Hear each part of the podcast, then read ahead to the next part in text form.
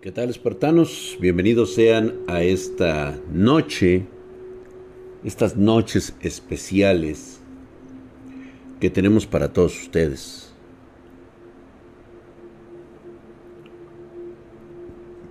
Cada vez se siente más el ambiente pesado. Estamos a poco menos de 15 días de una de las noches más terroríficas del año.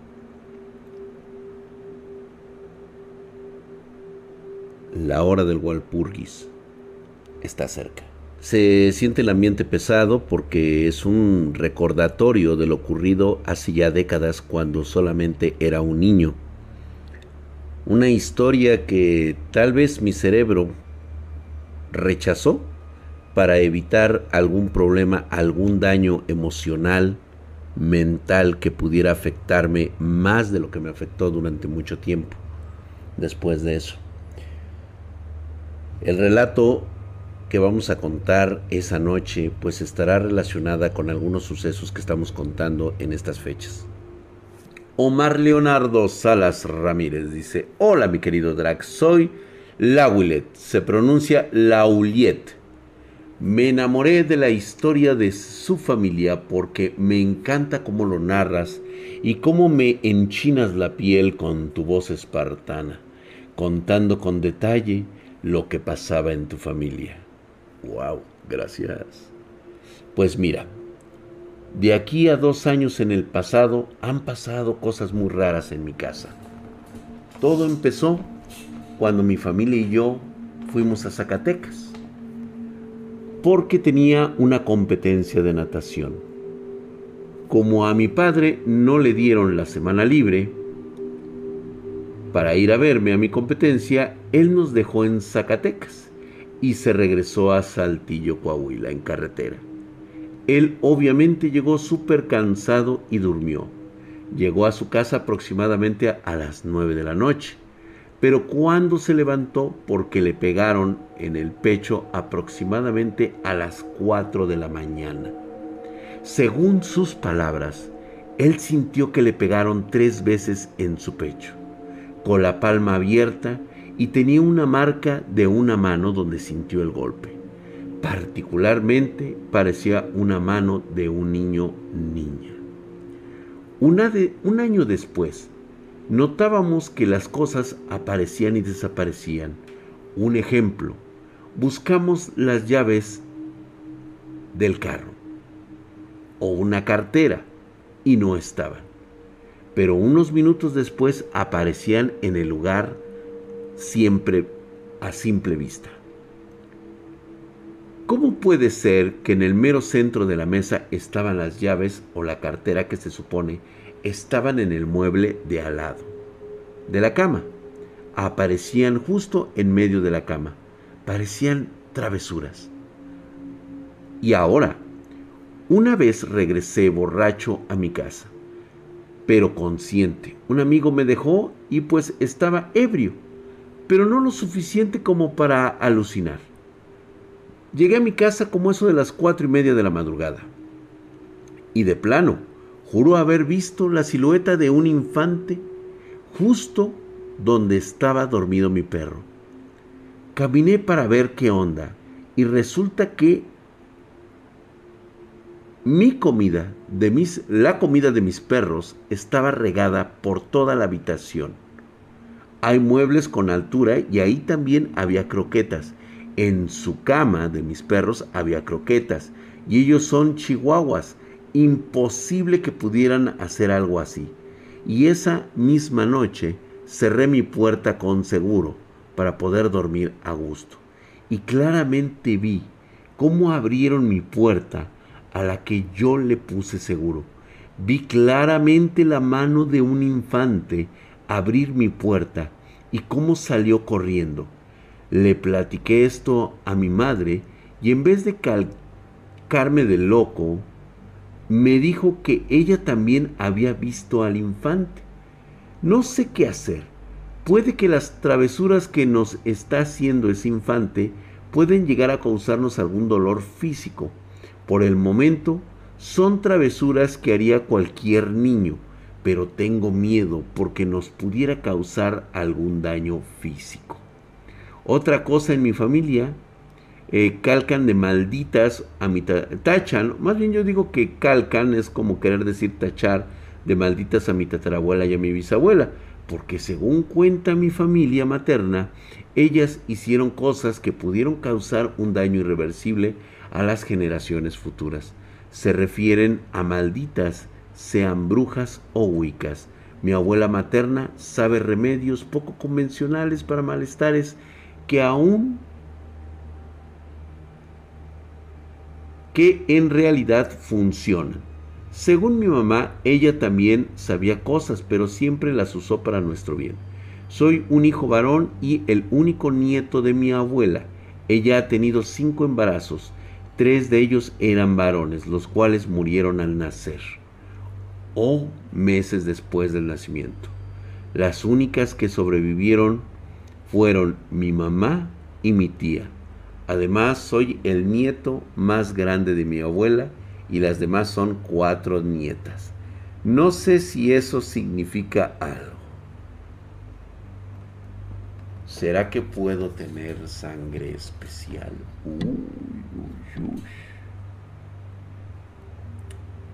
Yo creo que definitivamente sí.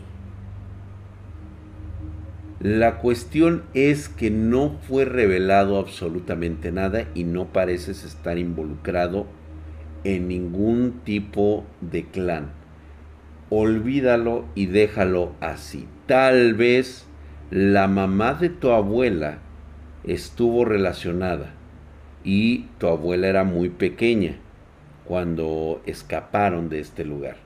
La razón más factible de que hayan salido de este lugar pudo haber sido por, por, una razón muy específica. La otra habría que verificarlo. Cuando alguien no es apto para el clan, normalmente se realiza una purga.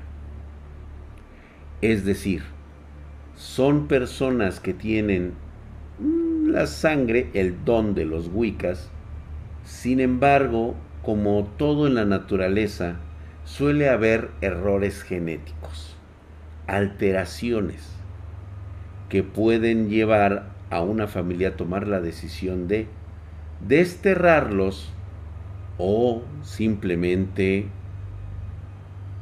sacrificarlos. Ya veremos más adelante, pero por el momento, dale gracias a los dioses que estás lejos de conocer muchas verdades. Dejémoslo así.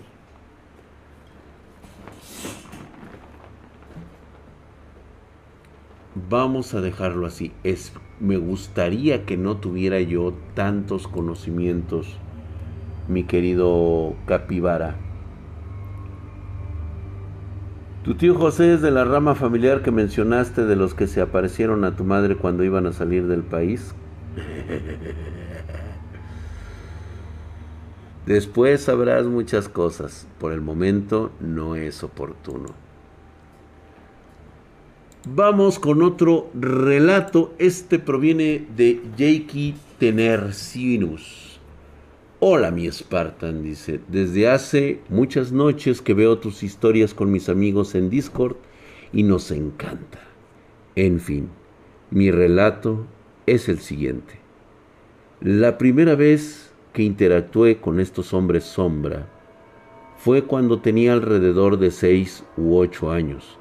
La verdad es que no recuerdo muy bien, pero lo que sucedió a día de hoy aún sigo recordándolo a la perfección. Había ido de vacaciones a visitar a mi familia en Puebla, a Tlisco para ser exacto. Ya había pasado tiempo antes ahí, y nada había pasado hasta que una noche, mientras dormía en casa de mis tíos, me pusieron una lámpara. No sé si las ubiques, de aquellas que si tocas alguna de sus partes se intensifica su iluminación. hasta que se vuelve a apagar. Como era un niño y me daba miedo dormir,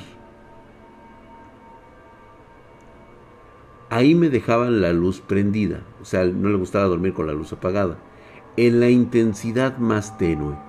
Alrededor de las dos, tal vez me desperté y noté algo raro, pero tal vez por el sueño no le di importancia.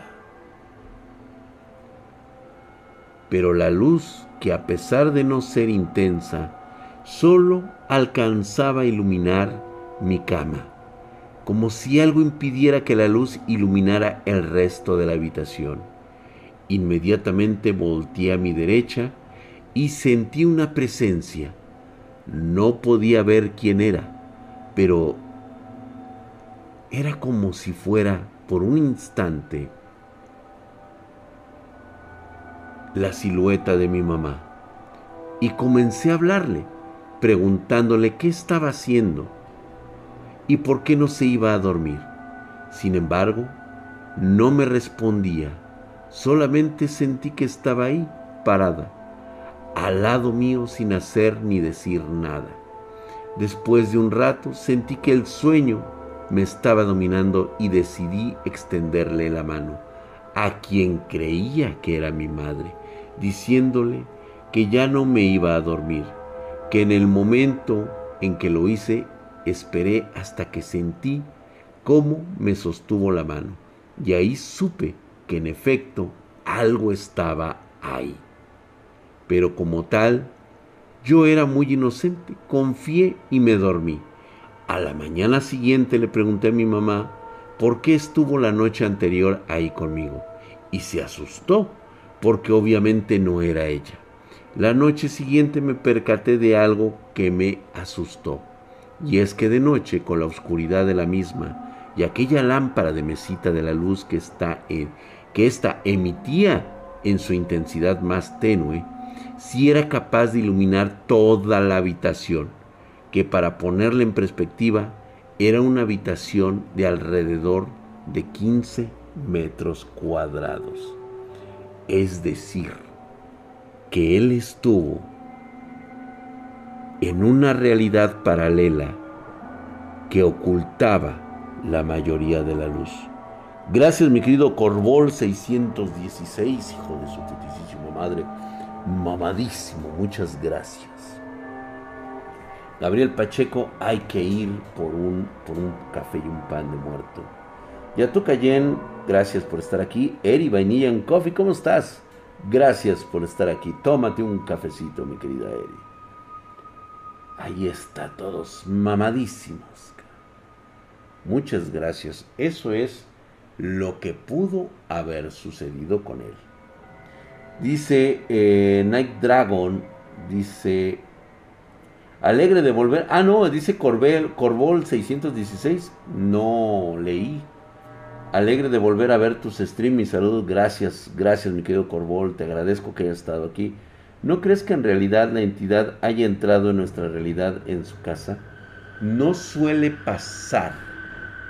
Es muy difícil a menos que la este, entidad sea muy poderosa. Es más factible, como en el caso anterior, que lo que esté pasando con el de la palma en el pecho, que llega un momento en que hay una sinergia de ondulaciones que se conectan unas con otras. Y en ese momento es como aprovechar ese, ese tiempo de conexión. Es como si fuera una llamada telefónica y alguien estuviera contestando en el otro lado y no supieras quién es. ¿Te ha dado de alguna manera a veces hasta miedo? Hace unos días un espartano nos dijo que había recibido una llamada, que contestó pero no le contestaban, y que de ese número telefónico también le marcaron a su hermana y a su mamá. ¿La llamada de dónde provenía? no se sabe.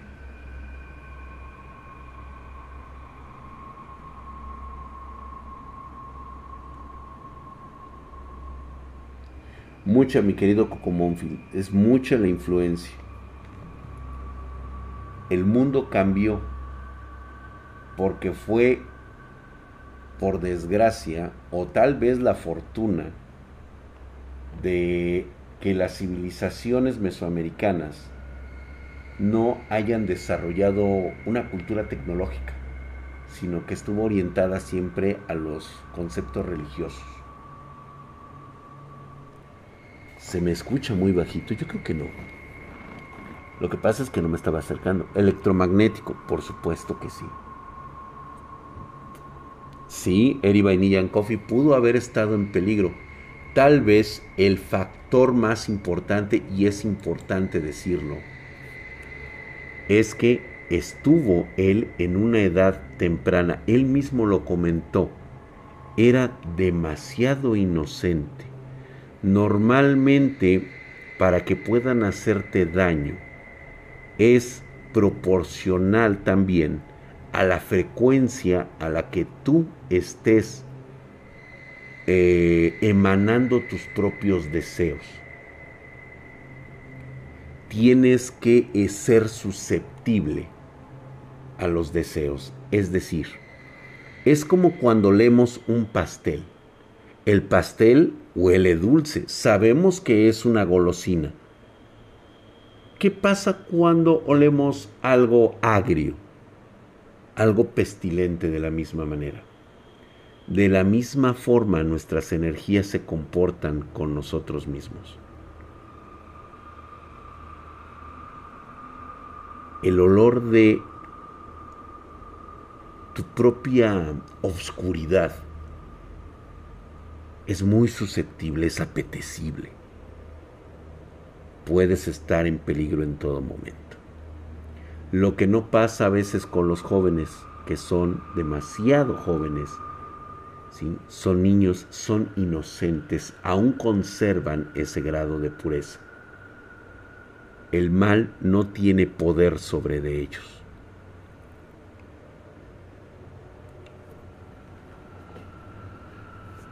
No, tanto perros como gatos pueden verlos.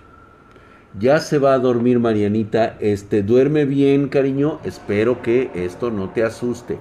Ve a dormir porque duermes con el doctor Tenma, con el doctor eh, Yamanoe, con el hombre del sombrero amarillo, con Kimba el León Blanco, con Astro Boy, con Kirby y Meta Knight. Así que vas muy bien resguardada, Marianita. Descansa que tienes tus ángeles guardianes contigo. Sale, descansa. Éxito, Marianita ya se va. Gracias, mi querida Fer. Ya le estamos dando el adiós a Marianita, que ya se va a dormir.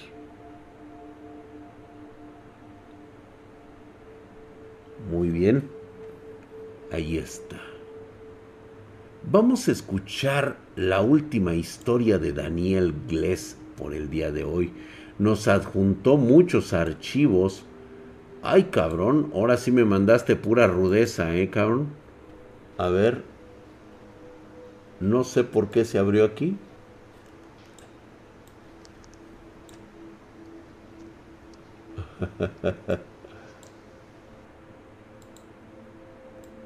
Debería de verse por acá.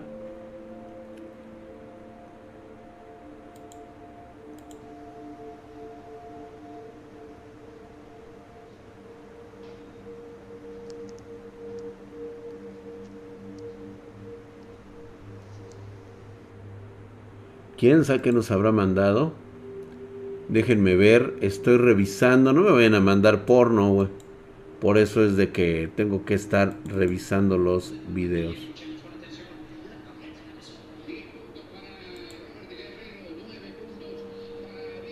Ah, justamente lo que estábamos hablando de los animales.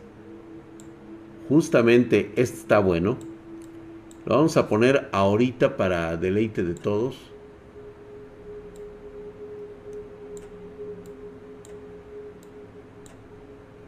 Ay, Dios mío, de veras que como a veces me caga el palo.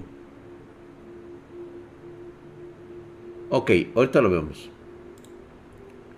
Dice, buenas noches, Draxito y Spartans. Espero se encuentren muy bien todos. Vengo a contarles un par de sucesos paranormales que me han pasado hace no más de un año, que la verdad me sorprendieron mucho. Ambas anécdotas están relacionadas con los fallecimientos de mis dos abuelos. En noviembre del año pasado, mi abuelo materno fue contagiado por el COVID-19 y en tan solo 13 días el virus causó lamentablemente su muerte. No recuerdo muy bien si fue esa misma noche o al día siguiente después que en mi cuarto se comenzaron a escuchar varios ruidos, específicamente como de cables moviéndose. Yo, al estar bajando, estar bajo de ánimos y con la curiosidad de haber escuchado los cables, procedo al momento,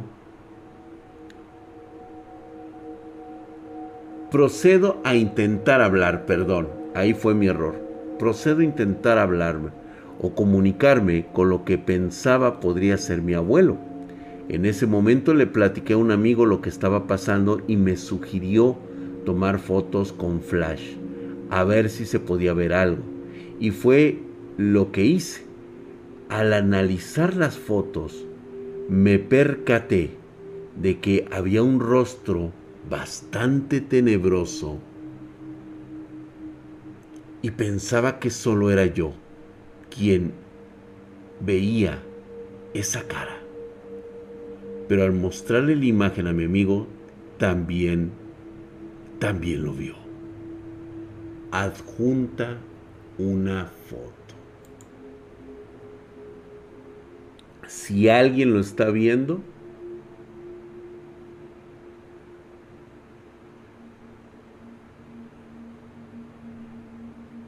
no voy a ampliar la imagen, simplemente la vamos a dejar así.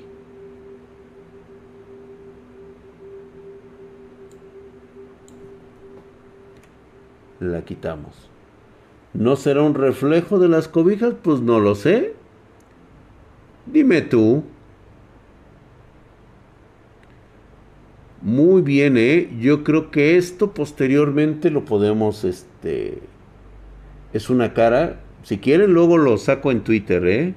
Hacemos un, este... Hacemos una captura y la sacamos en Twitter.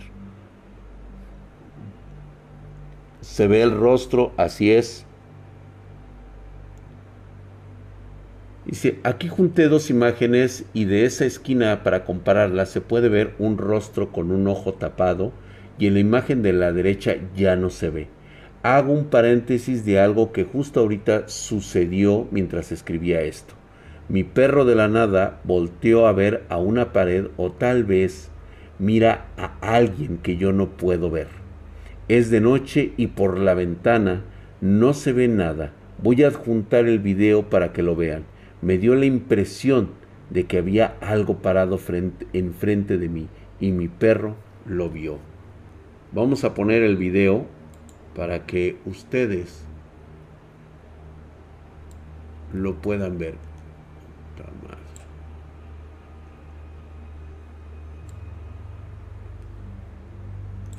Ahí está.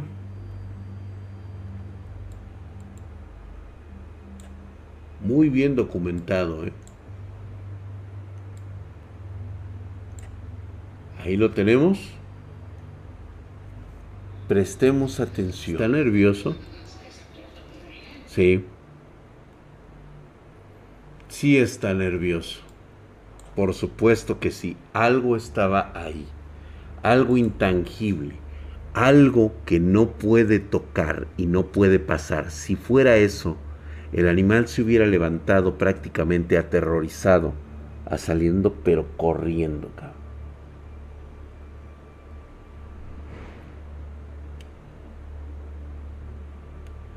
Las orejas lo delatan al perrito, algo sintió el cachorro, así es. Prácticamente salió huyendo.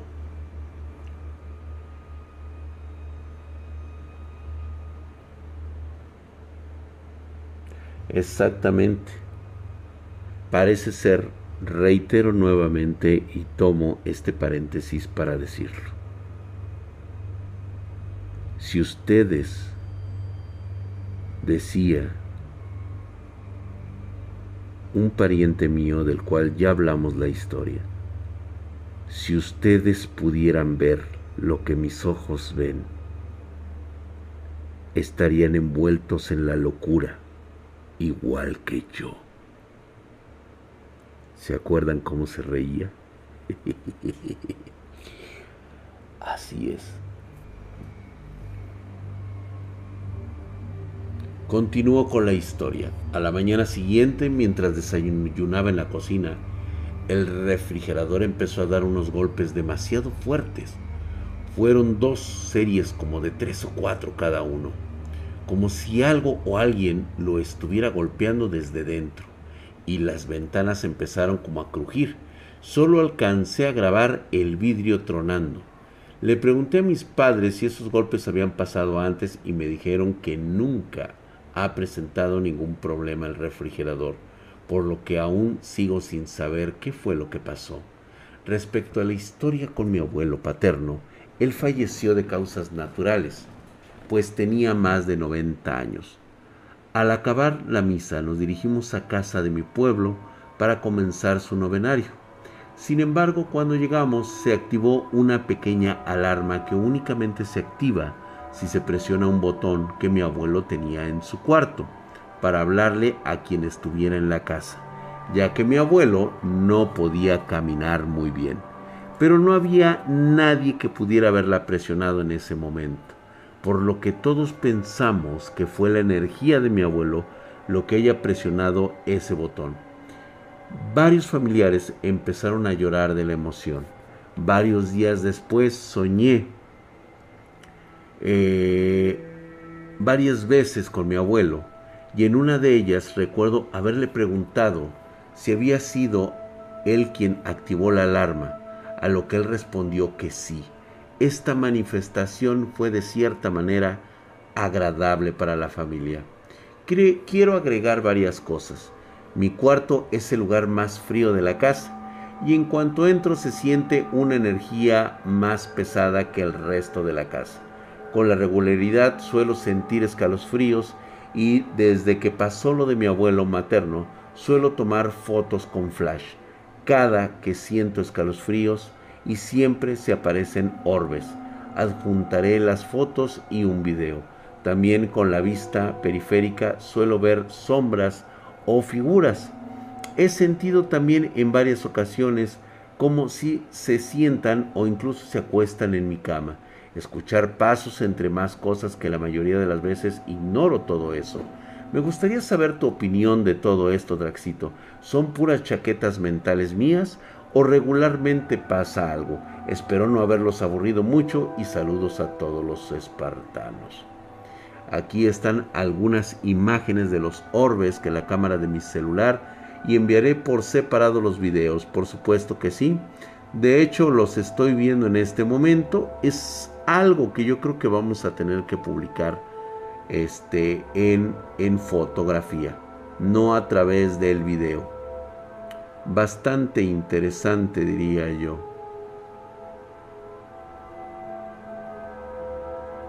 Sí, es muy común. Bien, después de haberlas visto, es evidente que tú eres la, el centro de recepción de estas energías. Mapacha 9, muchas gracias por la suscripción de 9 meses. De su putisísima mente. Está mamadísimo. Ay, a mí me tocó que se abría el congelador lentamente. Estaba almorzando y mi hermanita lo vio también. Tengan cuidado, Edita. Pueden ser energías residuales. A veces no pasa absolutamente nada. Pueden ser estas energías Gracias Mapacha 9 por suscripción en Prime, mamadísimo. Este, Drag, perdón por interrumpir, pero mi mamá nos compró brazalete de esos para las malas energías o de ojo de esos brazaletes rojos con un ojo y una mano, pues me lo puse para no hacerle el feo a mi mamá, pero al día siguiente noté que la mano que era ah, este, dorada o amarilla se descoloró a algo negro por lo que pensé que fue de que se movió mucho o de que le cayó agua. Entonces le dije a mi hermana y enséñame tu brazalete. Y ahí es donde me dio miedo, porque el mío era el único brazalete que se puso negro. Energías demasiado negativas puedes tener. Ojo, cualquier objeto, cualquiera, trátese de cual se trate, cuando la persona que la está teniendo en su poder o haya sido un obsequio, normalmente las cargas suelen ser positivas o negativas. Las cargas positivas son aquellas que son con buenos deseos, con, eh, con pintas en el corazón de que quieres que no le pase absolutamente nada a esa persona. Se le conocen como objetos de bendición u objetos eh, que están eh, muy relacionados con las bendiciones. Mientras que cuando se le quiere hacer daño a alguien con todo el corazón, pueden cargar energías negativas esas cosas. Tú mismo puedes tener en tu cuerpo energías negativas que te han dado otras personas a tu alrededor. ¿Por qué no? Y pues bueno, bastantes historias, muchas gracias espartanos. Las vamos a ir leyendo conforme se va acercando el día de Halloween. Muchas gracias a todos. Están mandando muy, muchas historias. Las vamos a ir contando poco a poco. ¿Sí? A mí me golpearon y abrieron la puerta, creo que era energía residual, suele ser, ¿eh? Les dejo un momentito, me permiten ustedes, necesito una recarga de energía para lo que vamos a platicar el día de hoy. Denme un minuto.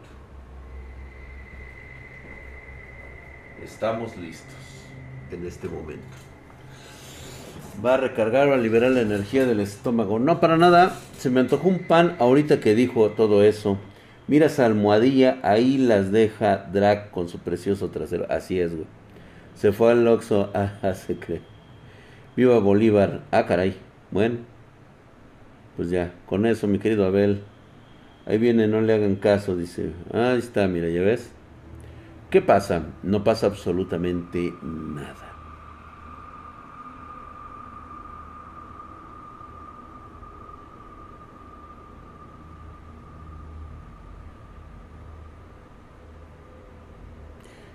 Ok. Voy a contarles esta parte. Estoy casi seguro que se trataba de un primo y no de un tío. Lo digo porque era demasiado joven en aquel entonces. Y yo prácticamente era un niño. Lo vi muy pocas veces. De hecho, tengo pequeñas flashbacks por una pequeña particularidad.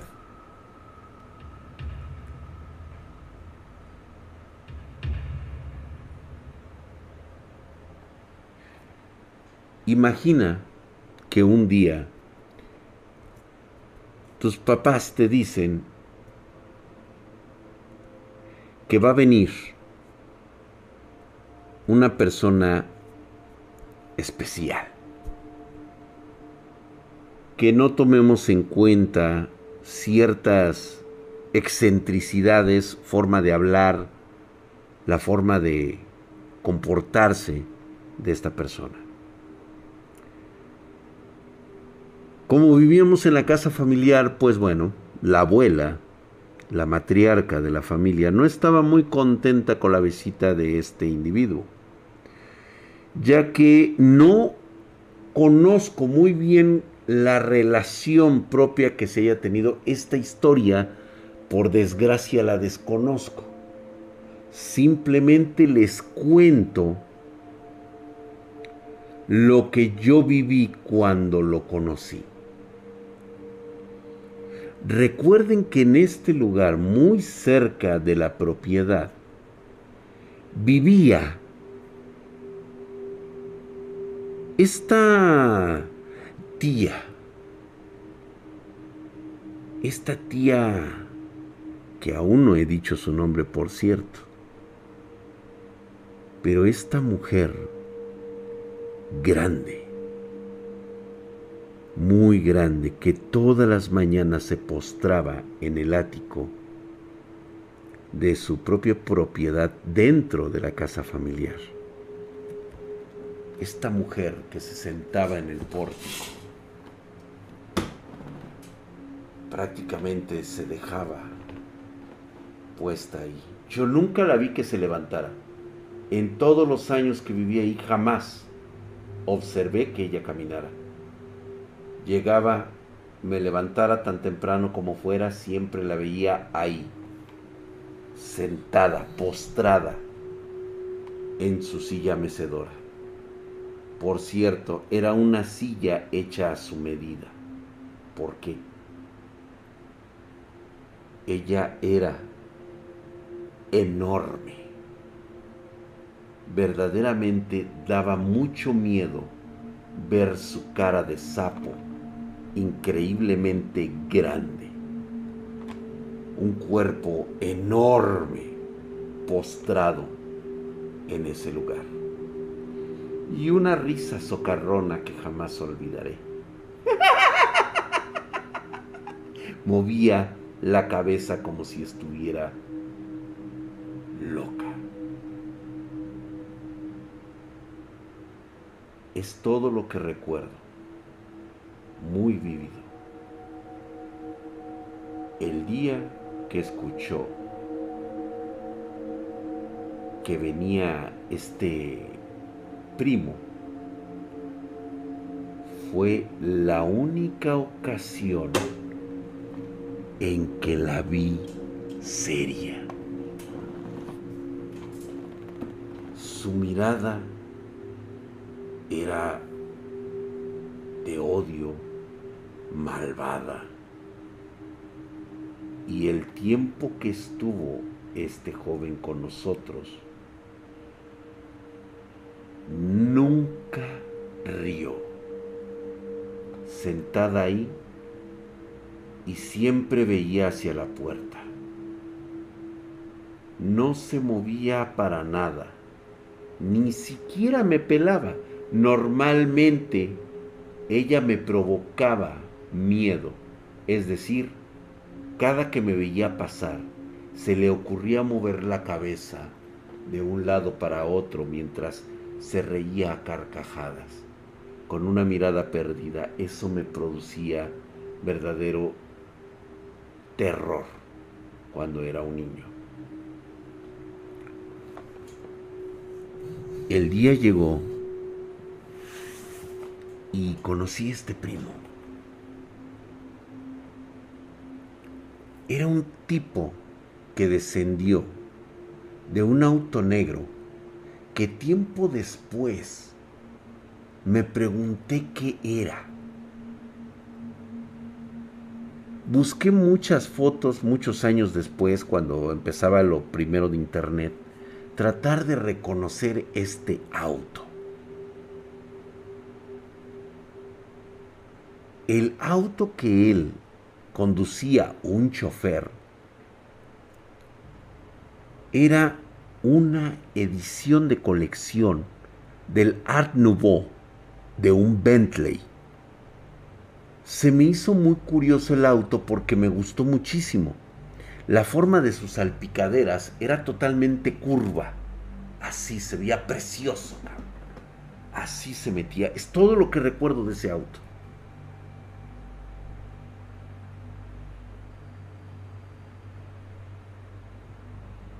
su color era azul fuerte. O tal vez era morado. No recuerdo muy bien. Lo importante es que él bajó y lo primero que hizo fue saludar a mi mamá.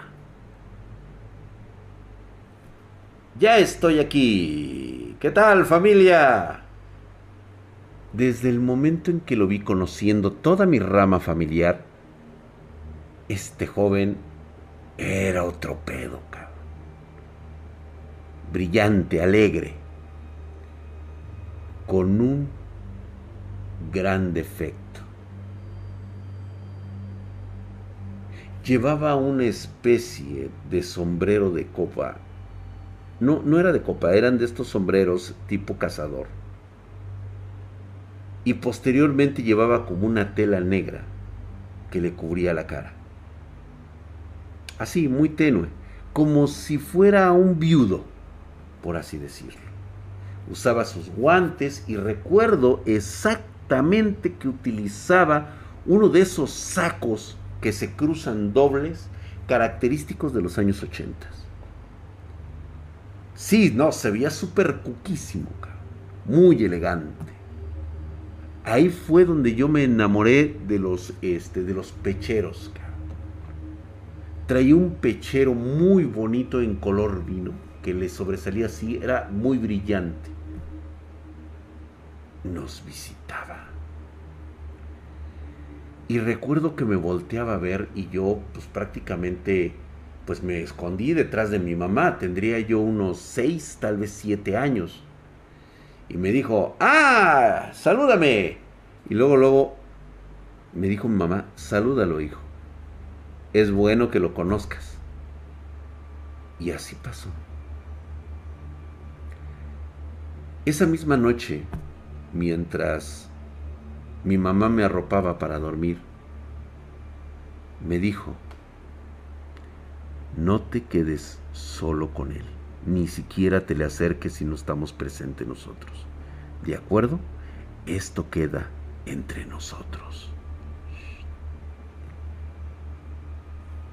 No entendía por qué. Durante la cena de aquella noche en que vino esta esta persona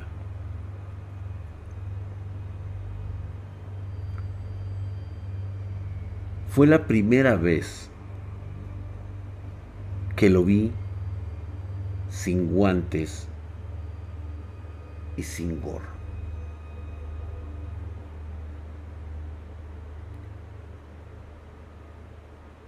Yo nunca había visto una persona con la piel azul. Pero no era un azul claro, era un azul muy fuerte.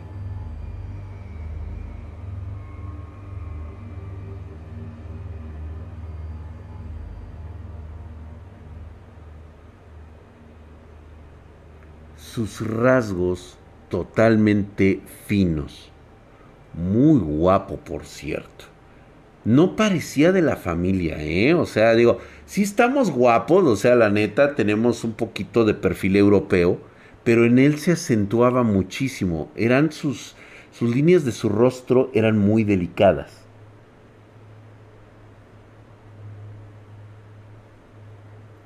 Como los de Avatar, ándale. La única diferencia era que su piel brillaba de ese color. Su cabello era de un rojizo, pero cabrón, ¿eh? Casi morado, exactamente Dan Higgs. Me impresionaba sus ojos. Hagamos un ejercicio mental. Ustedes conocen los ojos. ¿Ok? Partes eh, de, afuera blanco con un iris eh, normalmente eh, en colores este pues desde el azul al negro pero es claramente visible cuando todo el globo ocular es color blanco y los ojos pues son de algún color, los propios iris. Muy bien. Quiero que inviertas los colores de esa imagen. El iris totalmente blanco y la parte de afuera el globo ocular en color negro.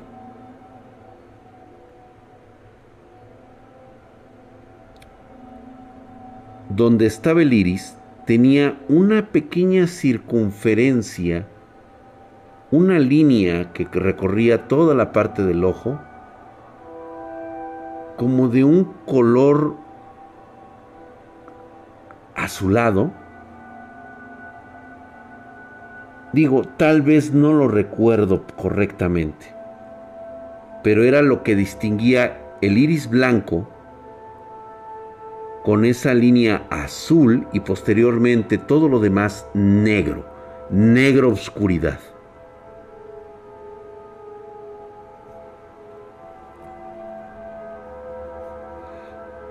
Estuvo con nosotros tal vez tres, cuatro días y siempre, siempre lo veía acompañado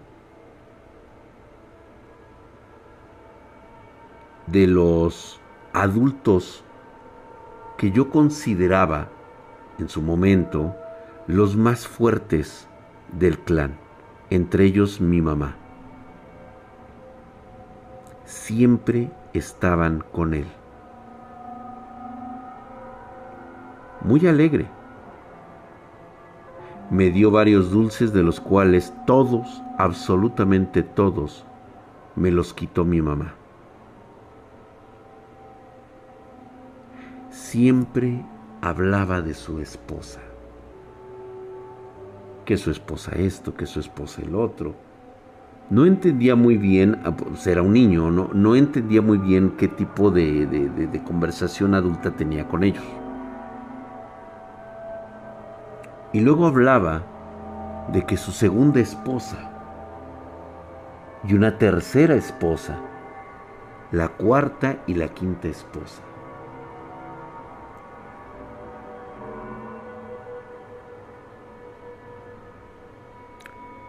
En una ocasión, estando en una comida,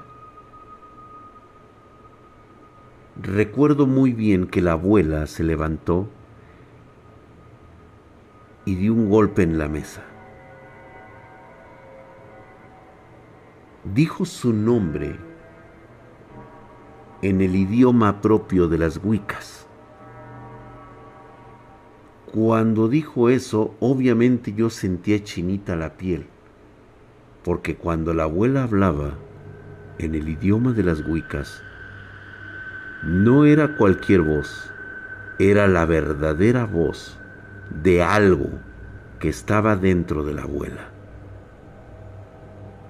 Y le dijo, basta, en el idioma de las huicas. Yo me quedé así y bajé mis manos porque eran muy pocas las ocasiones en que escuchabas enojada la abuela y hablando en un idioma que normalmente no estaba permitido en ese lugar. Él cambió con una actitud totalmente desafiante y diabólica. De ser la persona más cool que había visto en una persona totalmente diferente y que dio mucho miedo. No sé qué le habrá dicho a la abuela. No lo recuerdo bien. Lo único que sé es que cuando terminó de decir las palabras, yo ya me había hecho pipí en los pantalones. Con los cuales mi mamá se levantó enojada y les dijo a los dos lo que habían provocado.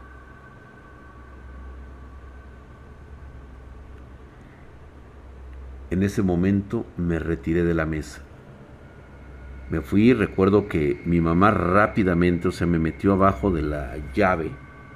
recuerdo eso porque, me, o sea, cabrón, o sea, sientes la puta agua fría del grifo de la llave, güey.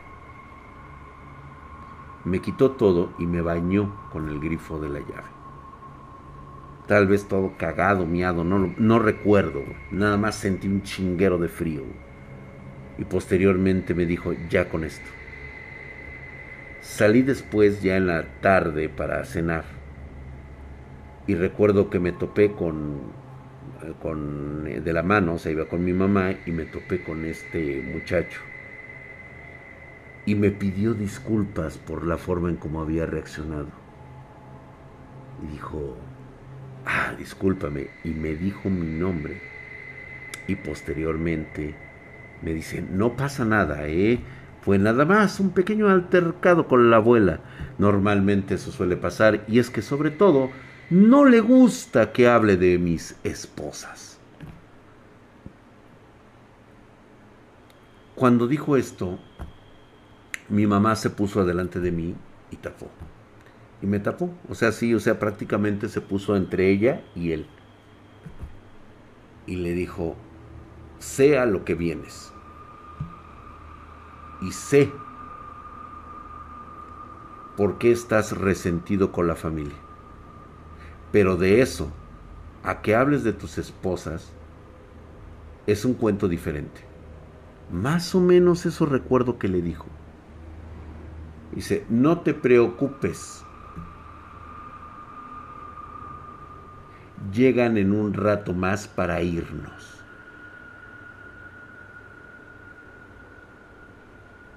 Mi mamá se quedó de una pieza y le dijo, ni te atrevas a pasarlas por esa puerta. Y él dijo, no, no lo harán, simplemente vienen por mí y nos largamos.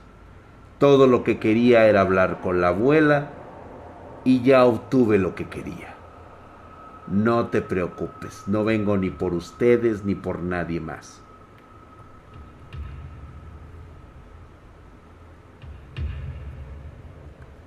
Aquella misma tarde,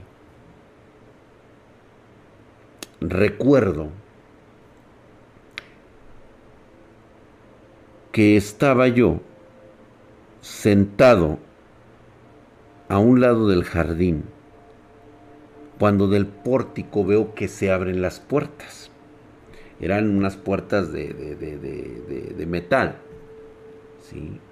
Y afuera en la calle se estaciona ese bello auto que recuerdo como un Bentley Art Nouveau.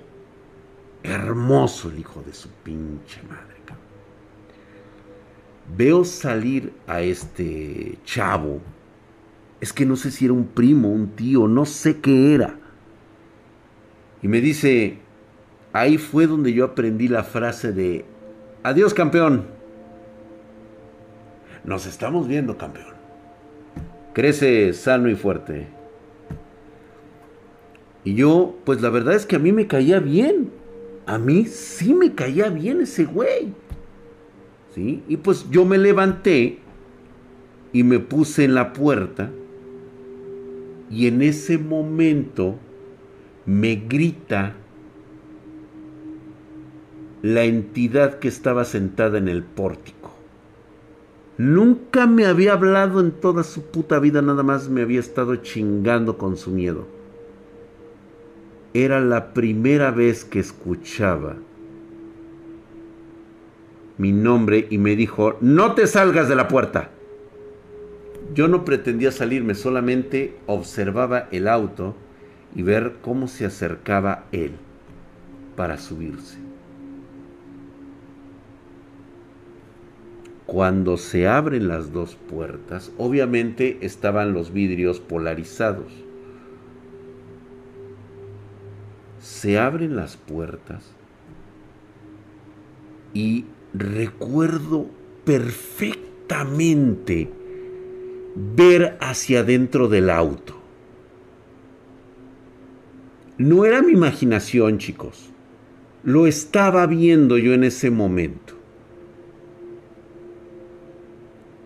Había cuatro mujeres con una belleza increíble.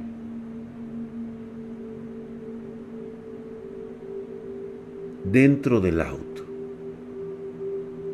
Una de ellas nada más sacó su pierna y abrió así la puerta. Me acuerdo que traía un vestido color rojo. Uno lo traía color hueso, era de color como blanco hueso, ¿sí? Recuerdo que las otras dos, no sé si era algún rosa, pero la de rojo traía una falda característica de los años 80. Era como un vestido volado que le llegaba hasta las rodillas. Y recuerdo que su mano no traía ningún guante, simplemente abrió así la puerta. Y me quedé embobado viendo lo bonita que estaba. Todavía me acuerdo que volteó mi primo o tío o lo que haya sido y me dice, adiós, nos estamos viendo.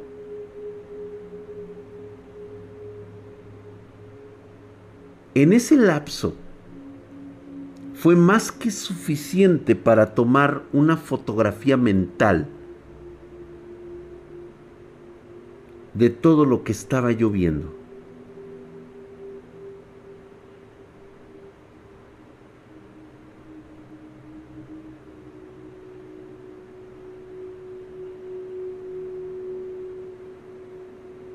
Aquella noche esperé a mi mamá en mi cuarto sentado en mi cama.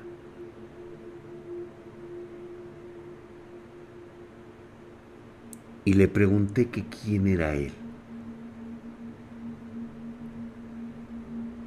Y me dice, te diste cuenta, ¿verdad? Te estaba observando desde la ventana. Y le dije, ¿quién es él, mamá? Y me dice, ¿te acuerdas que hemos hablado de las personas con discapacidad en nuestro clan? Y le dije, sí, no son como los que nos enseñan en la escuela no tiene una discapacidad mental, no tiene un brazo una pierna. No. Exactamente, dice. Él es un discapacitado de nuestra propia sangre. Y lo que viste allá adentro, efectivamente, eran sus esposas.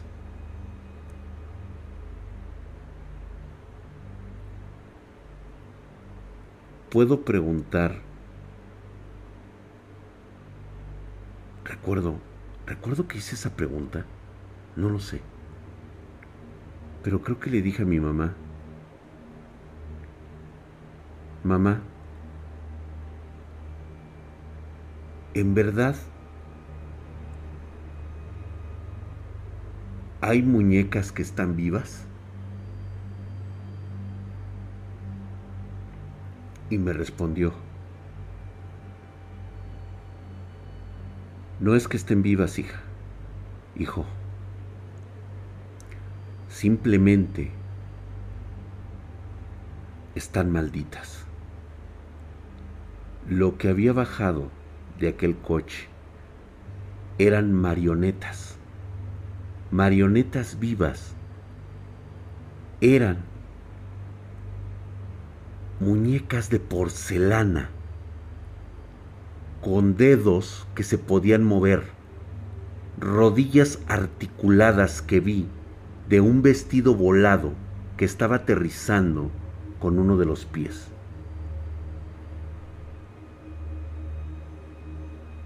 Titán Bizarro, un exiliado. Muchas gracias, mi hermano. Este hombre se les conoce como titiriteros, si existen. Y es y es como los niños con síndrome de Down dentro de la familia. Dentro de cualquier clan puede existir un titiritero, es decir, poseen las almas de algunas mujeres que ellos consideran hermosas y las trasplantan a estas obras maquiavélicas que ellos hacen. Es, es real. Es una mutación lo que estas personas tienen. Con el paso del tiempo, supe a qué había ido. Le había pedido una hoja del Al-Hasif a la abuela y no tenía opción porque una de las marionetas había sido una de las hijas de la abuela.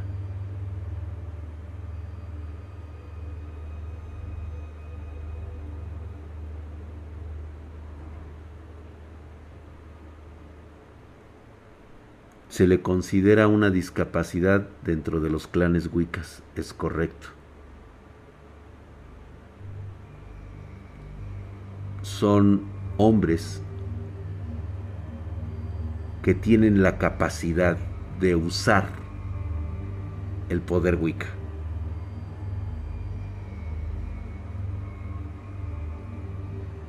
Y eso, eso es una aberración.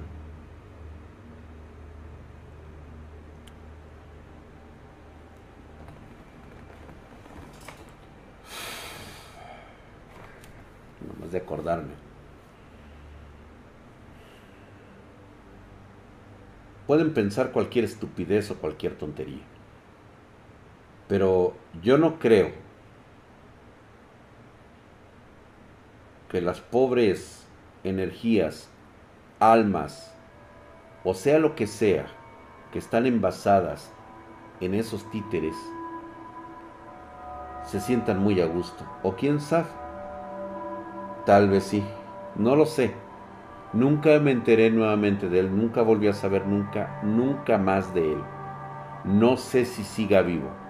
Hasta donde sé, creo que no. Creo que no.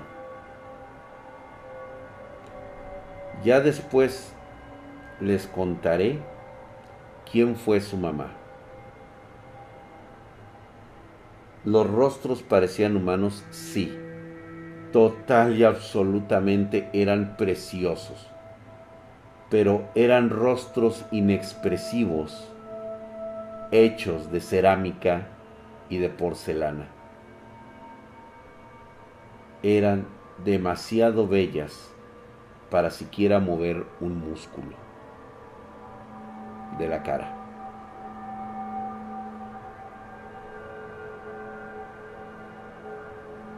Correcto, mi querido Ferry. Así es. ¿Por qué les cuento esta historia?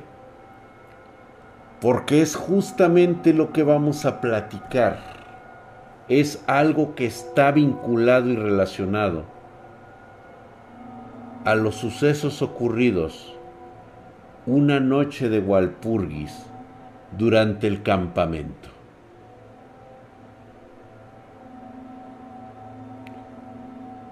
De veras que a veces recordar estas cosas me ponen un poquito mal, chicos.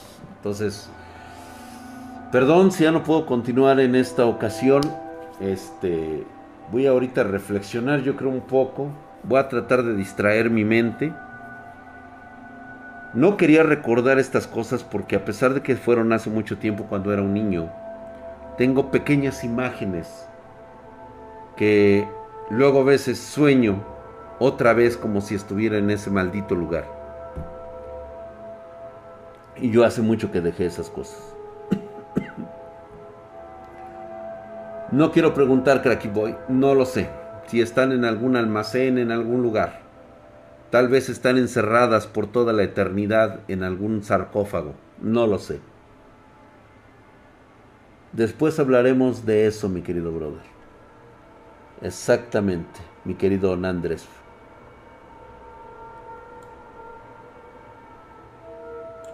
Pues con esto, este, lo dejamos pendiente para dentro de ocho días seguir contando las historias espartanas. ¿Sale?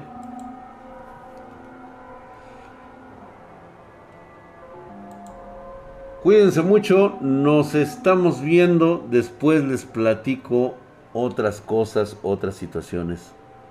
Gracias por haber escuchado las historias de relato de los espartanos y una historia más que me gustaría haber olvidado hace mucho tiempo.